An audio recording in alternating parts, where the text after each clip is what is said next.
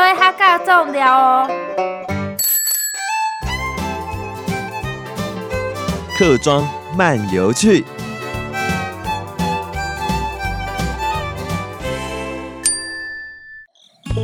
今天我们还是继续讲大溪。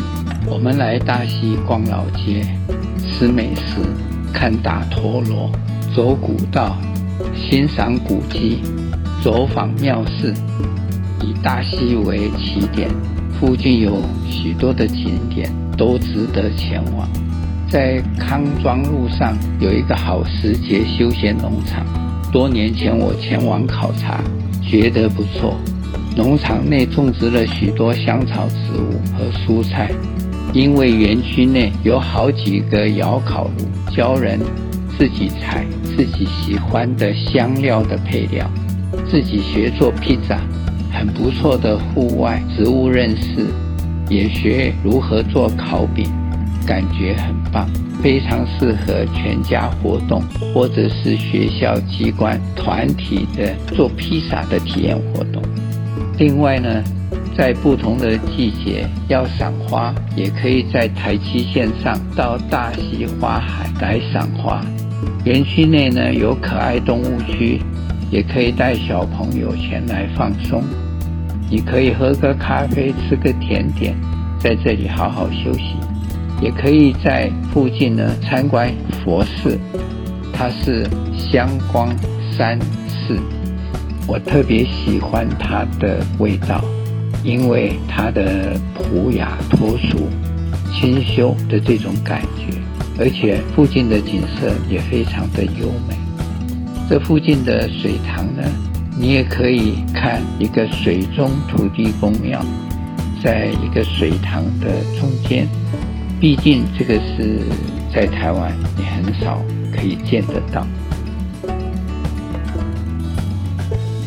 在网上。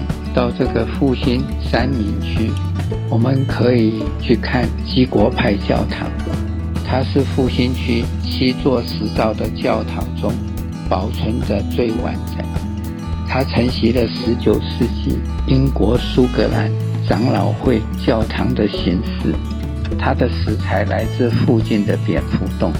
这个教堂的风格、工法、构造、艺术的表现，在台湾是少见。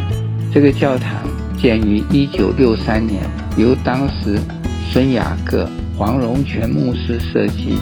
因为这个区域是基国派的聚落，所以这个教堂被称作基国派教堂。在这个七号的省道上呢，我也有一个美丽的记忆，那就是霞园探索教育基地，它是救国团的一个活动中心。这个基地就是在北横十八点二公里处的地方。当年救国团呢，他提供给青少年攀援、绳索垂钓、溯溪、山训、漆弹的体验训练。我相信有不少的朋友都来过。而目前救国毯已经停止使用，在二零一七年就还给了桃园市复兴区公所。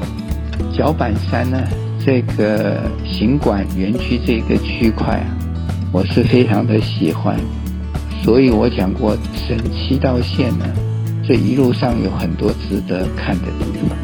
到这个行馆园区，它的步道走起来是舒服的，在梅花盛开的季节，它也是赏梅花的好地方。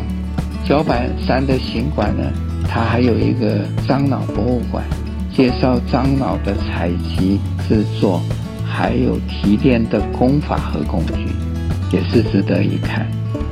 另外，我要讲就是复兴救国团后面的观景台，它是眺望新溪口吊桥、溪口台顶，它的景色是最迷人。有时候呢，我也会邀好朋友来角板山住宿一晚。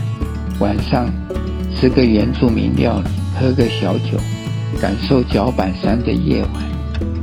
也要顺便讲，如果你的时间可以，也要记得去看它的历史文化馆，了解泰雅族的文物，还有它的工艺。还有呢，先岛附近泰雅族迁移的悲惨历史。